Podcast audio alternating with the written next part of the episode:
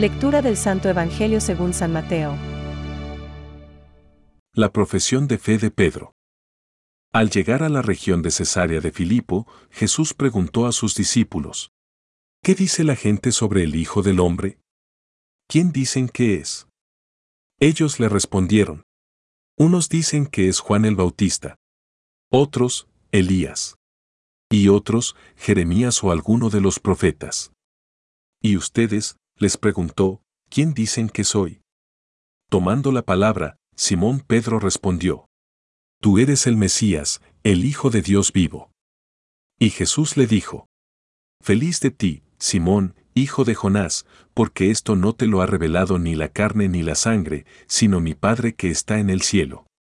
Y yo te digo, tú eres Pedro, y sobre esta piedra edificaré mi iglesia, y el poder de la muerte no prevalecerá contra ella. Yo te daré las llaves del reino de los cielos. Todo lo que ates en la tierra, quedará atado en el cielo, y todo lo que desates en la tierra, quedará desatado en el cielo. Es palabra de Dios. Te alabamos, Señor. Reflexión. Y yo te digo que tú eres Pedro, y sobre esta piedra edificaré mi iglesia. Hoy celebramos la Cátedra de San Pedro. Desde el siglo IV, con esta celebración se quiere destacar el hecho de que, como un don de Jesucristo para nosotros, el edificio de su iglesia se apoya sobre el príncipe de los apóstoles, quien goza de una ayuda divina peculiar para realizar esa misión.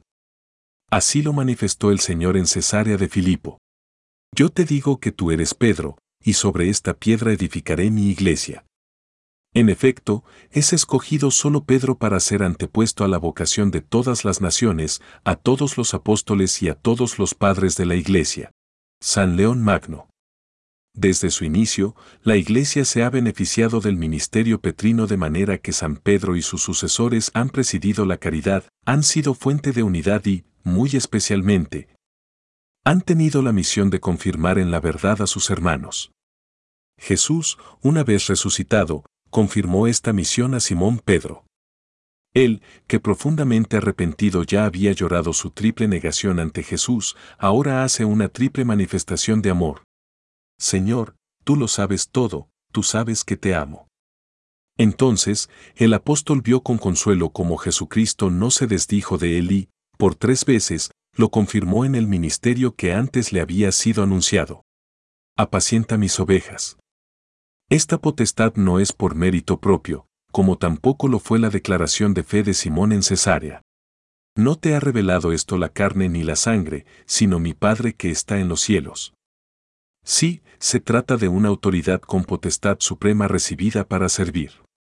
Es por esto que el romano pontífice, cuando firma sus escritos, lo hace con el siguiente título honorífico. Servus Servorum Dei. Se trata, por tanto, de un poder para servir la causa de la unidad fundamentada sobre la verdad.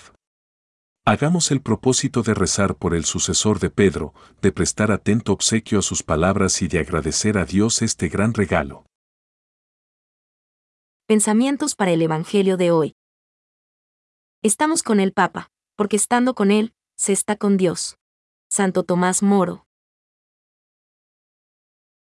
Pedro, para todos los tiempos, debe ser el custodio de la comunión con Cristo.